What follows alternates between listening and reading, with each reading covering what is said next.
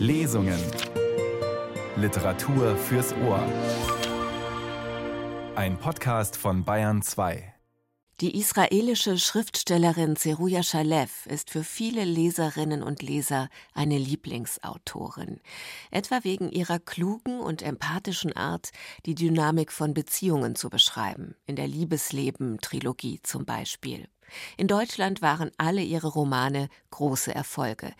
Jetzt aber ist ein Buch erschienen, das einen ganz anderen Ton hat, eine andere Seite der Autorin zeigt. Ihr wütendes, surreales, quasi rücksichtsloses Debüt von 1993. Nicht ich. Willkommen zu den Radiotexten am Sonntag, sagt Judith Heidkamp.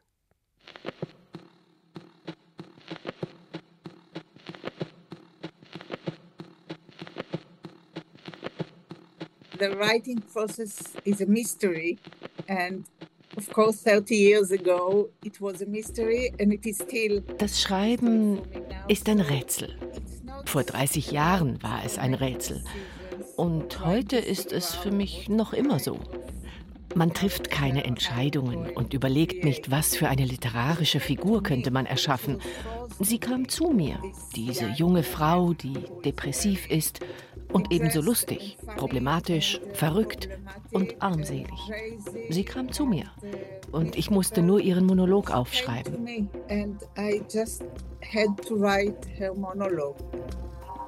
Damals, Anfang der 90er, wurde dieser erste Roman Nicht ich in Israel nicht gut aufgenommen bis verrissen, schon gar nicht übersetzt, zu experimentell, zu Achterbahn, zu provokativ.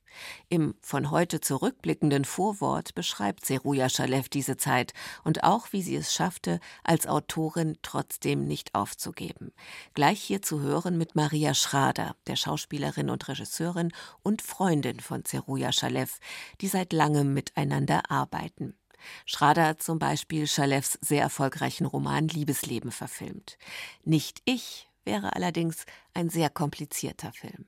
The story is not very clear. I mean, we only know that she lost die Geschichte ist nicht wirklich klar. Wir wissen nur, dass sie etwas verloren hat, was ihr sehr wichtig war. Wir können es ihre Familie nennen, ihren Mann und eine Tochter. Aber es ist überhaupt nicht klar, ob sie sie verloren hat oder ob sie weggelaufen ist. Vielleicht wurde sie von ihnen auch entführt. Vielleicht war es ihr eigener Wille. Wir verspüren zumeist diese Ambivalenz. Ja, ich war sehr überrascht, als diese Frau meinen Geist erobert hat. And yes, I was surprised when this woman conquered my mind. Was habe ich gehabt? fragte ich mich dort auf der Bank. Einen Ehemann mit schwarzen Augen, einen Geliebten mit grünen Augen, ein Mädchen mit violetten Augen. All diese Farben zusammen ergaben eine unzumutbare Mischung. Wenn das Mädchen zum Beispiel zu lange den Geliebten anschaute, bekam es plötzlich ein rotes Auge. Ich selbst lief nach einem ganzen Sabbat mit dem Ehemann schwarz an. Natürlich konnte es so nicht weitergehen, aber dass es so drastisch werden würde, hatte ich nicht gedacht. Vielleicht ist jetzt die bessere Zeit für dieses aufgewühlte Debüt, als vor 30 Jahren. Es lässt eine sehr emotionale, expressive Zeruja Shalev entdecken. Gleichzeitig schockieren Motive wie das der möglichen Entführung oder die Andeutung von Gängen unter dem Kindergarten, durch die Kinder weggeführt werden. In Nicht ich sind das Motive von Angst, Verunsicherung, seelischer Gewalt, politischem Druck. Leser und Leserinnen heute, auch Schalev selbst, ziehen die Verbindung zum Terror des 7. Oktober 2023. Seit diesem Tag, so berichtet die Schriftstellerin, ist die Belletristik zur Seite geschoben. Es gibt Wichtigeres. Demonstrationen für Verhandlungen über Geiselfreilassung und gegen Netanyahu zum Beispiel.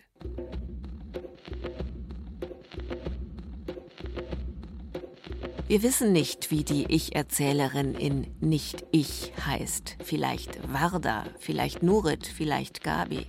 Alle möglichen Arten von Instabilität, eingeschlossen das Fehlen eines klaren Namens, spiegeln sich in ihren Beziehungen. Was ist mit dem Ehemann? Was mit dem Geliebten, der kleinen Tochter? Was ist mit den eigenen Eltern? Everything starts with, with our parents. And of course, we can see how uh, the fact that she was never treated in a Alles beginnt mit unseren Eltern. Sie wurde von ihren Eltern nicht wirklich normal behandelt. Wir können sehen, wie sich das auswirkt auf die Beziehung zu ihrer Tochter. Sie ist intensiv beschäftigt mit der Frage, wer bin ich, was bin ich, wenn meine Tochter nicht mehr da ist? Bin ich noch eine Mutter? Bin ich noch eine Tochter, wenn es meine Eltern nicht mehr gibt? Bin ich noch eine Ehefrau, wenn ich meinen Mann verlassen habe? All die Fragen nach dem Status einer Frau, mit denen sie kämpft of all kinds of feminine statuses that she's fighting with. Zeruja Schalev war das. Ausschnitte aus einem Gespräch mit Nils Beindker für den Bayerischen Rundfunk.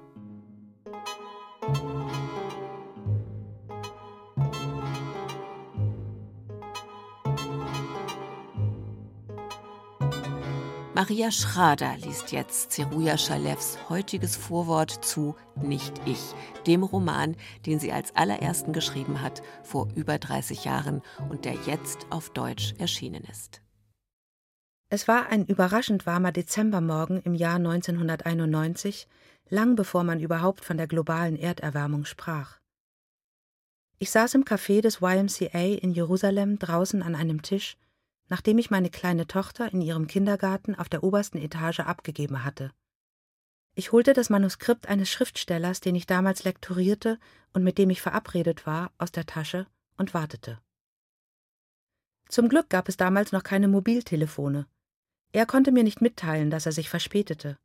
Und ich konnte meine Zeit nicht mit all den heute üblichen Ablenkungen verschwenden. Da saß ich, tatenlos, was nur selten vorkam, und betrachtete die Mütter, die eilig ihre weinenden Kinder, die sich nicht trennen wollten, hinter sich herzerrten. Sie sahen dermaßen erschöpft aus, und der Tag hatte doch erst angefangen. Ich erinnere mich noch gut an dieses merkwürdig warme Wetter, an die Kinderstimmen, die Chanukka-Lieder sangen und an das vertraute Jucken in den Fingern, jene Anspannung, die die Wörter erzeugen, wenn sie sich zusammenfinden. Und so drehte ich während ich auf meinen Autor wartete, die erste Seite seines Manuskripts um und beschrieb die leere Rückseite. Ich nahm an, es würde ein Gedicht, denn ich schrieb damals hauptsächlich Lyrik. Doch zu meiner Überraschung zogen sich die Zeilen immer mehr in die Länge. Der Autor erschien mit einer Stunde Verspätung zu unserer Lektoratsbesprechung, und da hatte ich bereits zehn beschriebene Seiten. Nicht nur beschriebene, sondern brennende Seiten. Als ich sie am Ende des Tages wieder las, erschrak ich.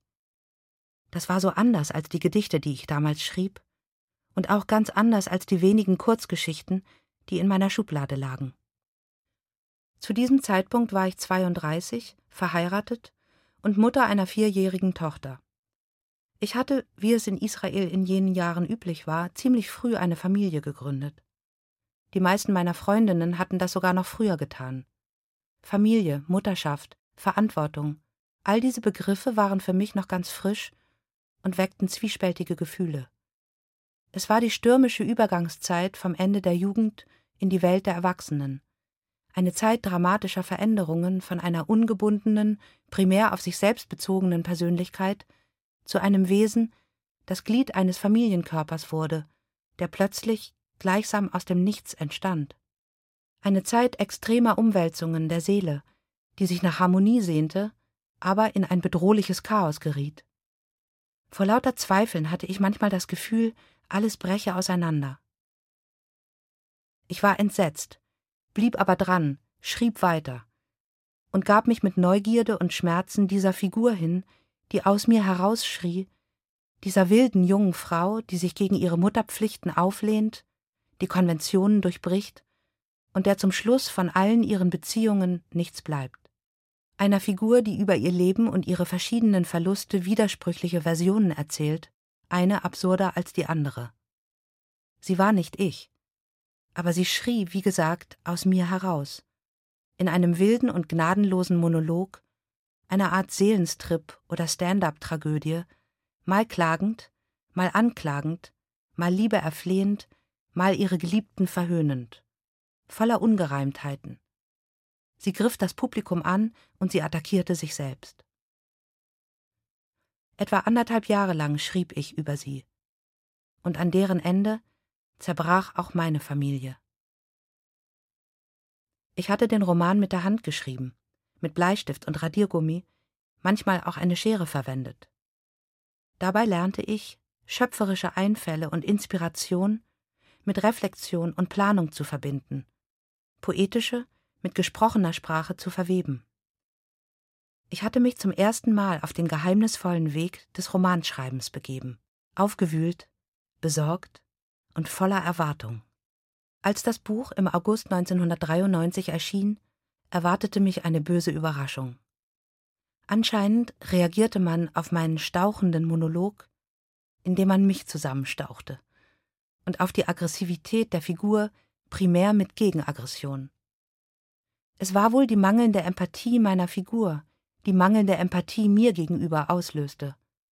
Die Ambivalenz der Heldin weckte vor allem Ablehnung und Verriss. Anders als mein einige Jahre vorher erschienener Gedichtband wurde mein Erstlingsroman mit Wut und Unverständnis aufgenommen. Diese Reaktionen ließen mich verwundet und verängstigt zurück. Womöglich würden die Autoren des Verlags mir nun nicht mehr vertrauen, ich würde als Lektorin keine Arbeit mehr finden. Ich verlor den Glauben nicht allein an das Buch, sondern an mich als Schriftstellerin. Ich beschloss, ab jetzt nur noch Lyrik zu schreiben, aber es kamen keine Gedichte. Ab und zu begann ich eine Kurzgeschichte, brachte sie aber meist nicht zu Ende.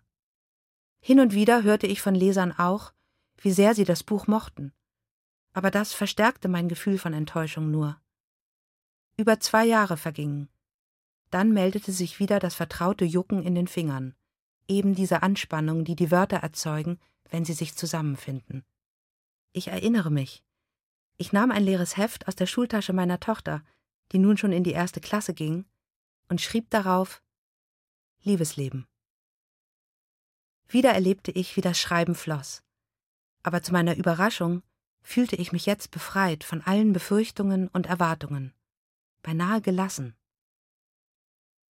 Nach dem Erfolg von Liebesleben und den nächsten Romanen hörte ich immer häufiger von Lesern und Kritikern, dass sie mein erstes Buch schätzten. Plötzlich wurden akademische Studien darüber geschrieben, und in Russland, dem einzigen Ausland, in dem es seinerzeit erschienen war, bekam es ausgezeichnete Kritiken. Ich selbst blieb ihm gegenüber jedoch all die Jahre entfremdet.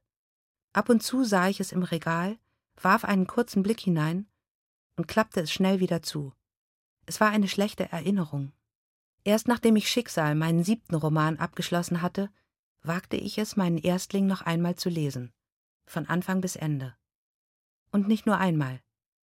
Plötzlich spürte ich in mir die Bereitschaft, ihn als Teil von mir anzunehmen, auch wenn er nicht ich ist. Zum ersten Mal konnte ich meine wilde und gebeutelte Heldin in der Zerrissenheit zwischen ihrem Mädchen und dem Mädchen in sich ins Herz schließen und Mitgefühl für sie empfinden. Ja, sie sogar für ihren Mut bewundern. Als ich begann, den Roman für sie, mein treues deutsches Publikum, vorzubereiten, spürte ich, dass es nötig war, ihm eben jene mütterliche Zuwendung zukommen zu lassen, die ich ihm damals nicht hatte geben können. Ich tauchte noch einmal in seine chaotische Welt ein und versuchte unter anderem jene Stellen aufzuspüren, die mehr Vermittlung oder Präzision erforderten. Gedanken, die unverständlich oder rätselhaft geblieben waren. Ich versuchte auf dem Zeitstrahl zurückzukehren und der jungen Autorin, die ich damals war, die Hand zu reichen, ihr hin und wieder zu helfen, ein Potenzial, das bisher nur zwischen den Zeilen angelegt war, in Worte zu fassen. Bei dieser aufregenden Reise begleitete mich Anne Birkenhauer-Molat, eine Übersetzerin und Lektorin, wie man sie nur selten findet. Während sie zwischen dem Hebräischen und dem Deutschen vermittelte, gelang es ihr darüber hinaus, ab und zu zwischen mir und zwischen der, die ich damals war, zu vermitteln. Ich bin ihr überaus dankbar für ihr weises Herz und ihren scharfen Blick. Ich danke auch allen Mitarbeitern des Berlin Verlags, der in diesem Jahr sein 30. Jubiläum feiert. Der Verlag, der selbst einige Veränderungen durchgemacht, Besitzer, Lektoren und Werbeleute gewechselt hat, ist für mich immer ein verlässliches und gutes Zuhause geblieben. Dies ist auch der Ort, meinem Mann Eyal Megget zu danken, dessen kompromisslose Unterstützung gerade in jenen Jahren für mich von unschätzbarem Wert gewesen ist. Das Vorwort von heute zu Nicht ich von Zeruja Schalev. Der Roman ist gerade zum ersten Mal auf Deutsch erschienen, tatsächlich aber schon 30 Jahre alt. Ein unbekannter Zeruja Schalev-Ton. Hören wir also ein Stück aus diesem Text. Es liest die Schauspielerin und Regisseurin Maria Schrader. Es war meine Mutter. Gallia? fragt sie. Warda, korrigiere ich sie kühl. Nicht wichtig, sagt sie eilig. Seit wann unterscheidet sie, was wichtig ist und was nicht? Sie, die mich stundenlang mit einem Meer von Einzelheiten aufhalten kann. Fragt nicht, was Papa passiert ist, fährt sie eilig fort. An ihrer Stimme höre ich, diesmal ist es ernst. Was ist passiert? rufe ich jauchzend. Hauptsache, irgendwas passiert. Genug, Galja. Lach nicht. Etwas Schreckliches ist passiert. Du musst kommen und es dir anschauen. Ich kann das nicht am Telefon erzählen. Mama, bist du verrückt? sage ich erschrocken. Hast du vergessen, dass ich nicht mehr laufen kann? Genug mit deinen Einbildungen. Sei nicht so verwöhnt und nimm den Bus. Komm, wie du bist. Im Kittel und so. Ich bin mir sicher, du schaffst das. So wie ich war, im Kittel und so, erreichte ich die Bushaltestelle. Dafür musste ich insgesamt 15 Stufen runtergehen und eine Straße überqueren. Das Problem ist, dass ich mich jedes Mal, wenn ich mit dem Bus fahre, nach dem Mädchen sehne. Ich habe den Eindruck, ich bin schon mehrere Monate, seit sie verschwunden ist, nicht mehr Bus gefahren. So kam ich nicht dazu, mich nach ihr zu sehnen. Jetzt, wo ich am Fenster sitze, mir gegenüber eine leere Bank, erinnere ich mich daran, wie sie mir gegenüber saß.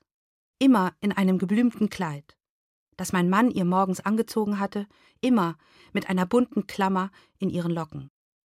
Einmal in der Woche holte ich sie selbst vom Kindergarten ab. Dann nahmen wir den Bus und saßen uns gegenüber. Immer haben die anderen Fahrgäste uns beachtet.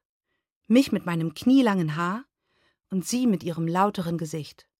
Alle möglichen Großväter hoben die Einkaufstaschen von den Knien, damit sie sich ihnen auf den Schoß setzte, aber sie weigerte sich immer. Nur mir gegenüber sitzen wollte sie, mich anschauen und lächeln. Sie schaute zu viel auf mich, das war ihr Problem. Alles, was ich machte, wollte sie auch tun, alles, was ich anzog, wollte sie auch anziehen, alles, was ich sagte, wiederholte sie wie ein Papagei. Nie habe ich sie so geliebt wie bei diesen Busfahrten. Wenn sie mir gegenüber saß, war sie das Mädchen einer anderen Mutter, das mir nur zufällig gegenüber saß. Sie war ein Paket, das eine andere Mutter auspacken würde, eine Wunde, die eine andere Mutter verbinden würde. Als der Bus dann ohne mich weiterfährt und ich an sie denke, werde ich wieder schwer und habe Angst, dass meine Beine mich nicht tragen. Aber zwei fremde Menschen schieben mich von hinten, zwei ziehen mich von vorn, und ich schaffe es und erreiche das Haus meiner Eltern. An der Wohnungstür sagt sie Frag nicht, was Papa passiert ist. Das sagtest du bereits, schimpfe ich. Nicht deshalb bin ich gekommen und dazu noch im Bus, der mich, du weißt ja, an wen erinnert. Genug, Gallia, sagt sie. Und da begreife ich, dass sie meinen Namen wohl danach aussucht, wie das Wort davor beginnt. Genug bringt sie auf Gallia. Warum? Auf Warda. Wenn sie einmal warum fragen würde, würde sie mich Warda nennen. Was muss ich tun, damit sie einmal warum sagt? Erinnerst du dich an die alte Kuckucksuhr in Papas Zimmer? fragt sie mit strenger Stimme und setzt mich in die Küche. Gestern Abend ist die Kuckucksuhr kaputt gegangen. Und da ist dein Vater selbst zur Kuckucksuhr geworden. Nun bin ich wirklich schockiert. Was heißt das? Jede Stunde, genau zu jeder vollen Stunde, öffnet er die Tür seines Zimmers, streckt den Kopf raus, schreit ein paar Mal etwas und klappt die Tür wieder zu. Ich weiß nicht, was ich tun soll. Sie seufzt. Ich wollte einen Arzt rufen, aber ich weiß noch nicht mal, was für einen. Vielleicht besser den Uhrmacher, lache ich, aber dann ist die Heiterkeit auch schon vorbei. Genau als die Uhr neun zeigt, erscheint der graue Kopf meines Vaters in der Tür seines Arbeitszimmers und er ruft neunmal nacheinander alle werden sterben. Und schließt die Tür. Und was wird um zehn sein? frag ich meine Mutter. Um zehn wird er es zehnmal sagen, verstehst du nicht? Er ist der Kuckuck aus der Uhr. Was sollen wir tun? Was wir tun sollen? Ich betone das wir. Seit wann sind eure Probleme meine Probleme? Seit wann sind meine Probleme eure Probleme? Jeder hat sein Päckchen zu tragen. Wäre ich nicht einfach neugierig gewesen, hätte ich keinen Grund gehabt, jetzt zu euch zu kommen. Wo wart ihr denn, als man mir das Mädchen weggenommen hat? Wo wart ihr, als mein Mann mit meiner Gebärmutter das Haus verließ? Wo wart ihr, als ich klein war? Ich wollte doch nicht mehr als ein Rührei und einen Salat, wie alle anderen auch. Aber, mache ich weiter, wenn ich es mir genauer überlege, gibt es keinen Grund zur Aufregung. Papa macht diese Show nur wegen dem Prozess. Bestimmt haben seine Anwälte ihm geraten, den Unzurechnungsfähigen zu mimen. Was für ein Prozess? fragt sie etwas verspannt. Ich weiß von keinem Prozess. Du willst mir erzählen, er hat dir nicht gesagt, dass ich ihn verklagt habe? Verklagt? Weswegen? Sie versteht es nicht. Wegen allem, Mama, sage ich mit sanfter Stimme. Ich verklage ihn wegen allem. Jetzt, ich bin mir sicher, wird sie mich schlagen oder sofort anfangen zu weinen. Die erste Möglichkeit erscheint mir wahrscheinlicher, und ich ermutige sie. Alles, bloß jetzt nicht weinen. Sie beginnt mich zu kneifen, traktiert mich dann mit den Fäusten. Ich ziehe den Kittel fester um mich und beuge mich etwas vor. Gleich ist es vorbei, und sie wird sich schrecklich fühlen. Und ich werde mich wunderbar fühlen. Das ist die Hauptsache. Zum Schluss, als sie sich wieder auf den Stuhl setzt und anfängt, sich schrecklich zu fühlen, fragt sie leise Also, Aya, hast du denn gar nichts von ihm bekommen, gar nichts gelernt? Ich habe von ihm gelernt, dass es immer besser ist, wenn im Kühlschrank noch ein zweiter Beutel Milch liegt, sage ich, und dass das Schlimmste passieren wird. Mehr fällt mir nicht ein. Und was ist mit den vielen Liedern, die er dir gesungen hat, mit den Tänzen, die er für dich getanzt hat? Sie fängt trotzdem an zu schluchzen. Und was mit den Antworten, die er immer auf alle deine Fragen bereit hatte? Auf jede Frage eine Antwort. Aber ich hatte keine Fragen, Mama. Mich hat nichts interessiert.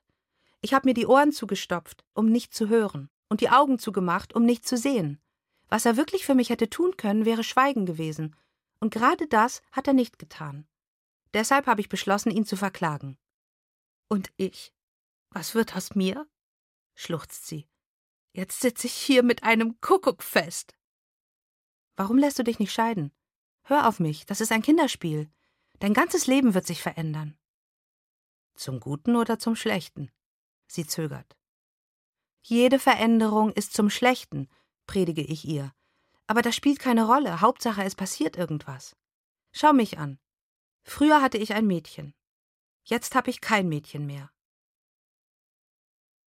Immer wenn ich sie vom Kindergarten abholen kam, sagte das Mädchen Ich habe eine Frau gesehen mit Haaren wie du, mit Hosen wie du, mit einem Mantel wie du, mit Schuhen wie du, mit Strümpfen wie du, und ich dachte, das bist du.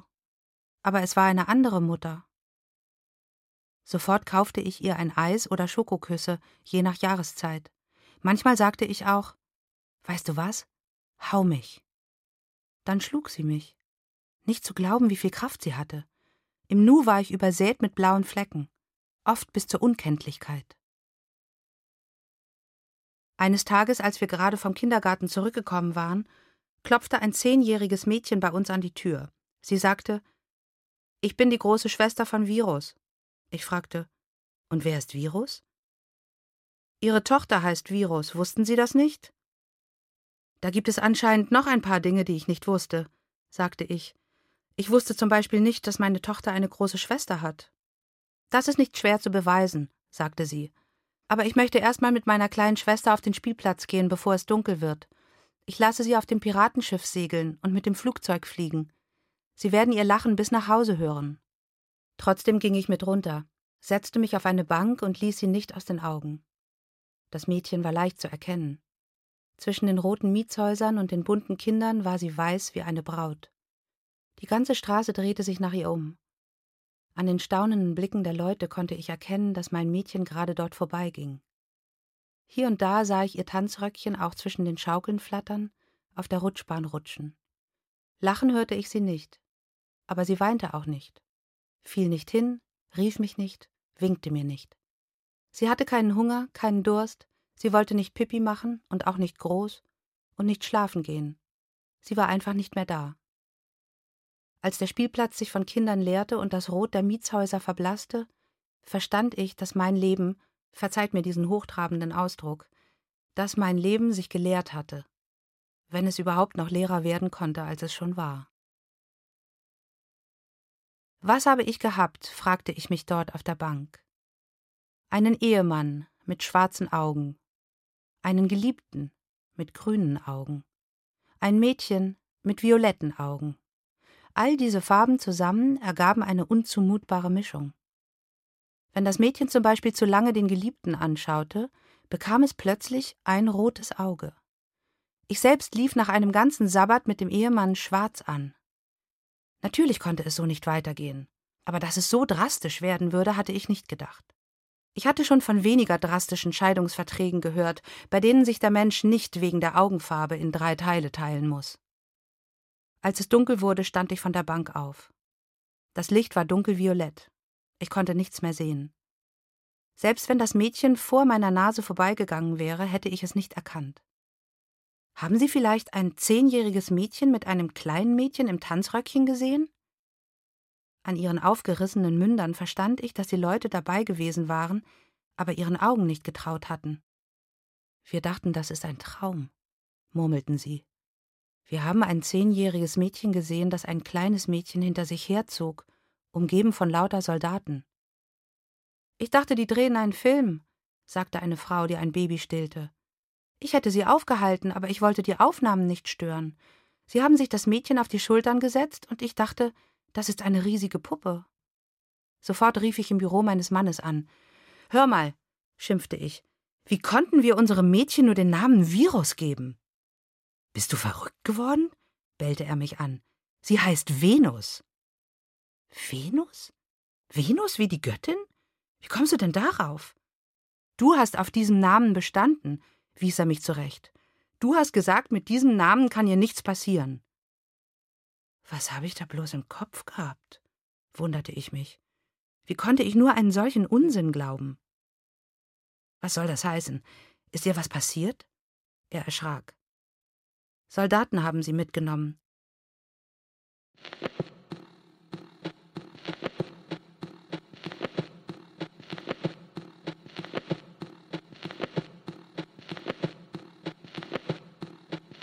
Ein Albtraum aus Unklarheiten. Maria Schrader las aus Nicht ich von Zeruja Shalev. Der Debütroman der israelischen Autorin, jetzt erstmals erschienen auf Deutsch im Piper Verlag, aus dem Hebräischen übersetzt von Anne Birkenhauer. Das Hörbuch mit Maria Schrader hat Hörbuch Hamburg herausgebracht. Mit freundlicher Genehmigung der beiden Verlage können wir diese Ausgabe der Radiotexte am Sonntag wieder in den Bayern 2 Podcast Lesungen einstellen. Ich sage danke fürs Zuhören. Am Mikrofon war Judith Heidkamp.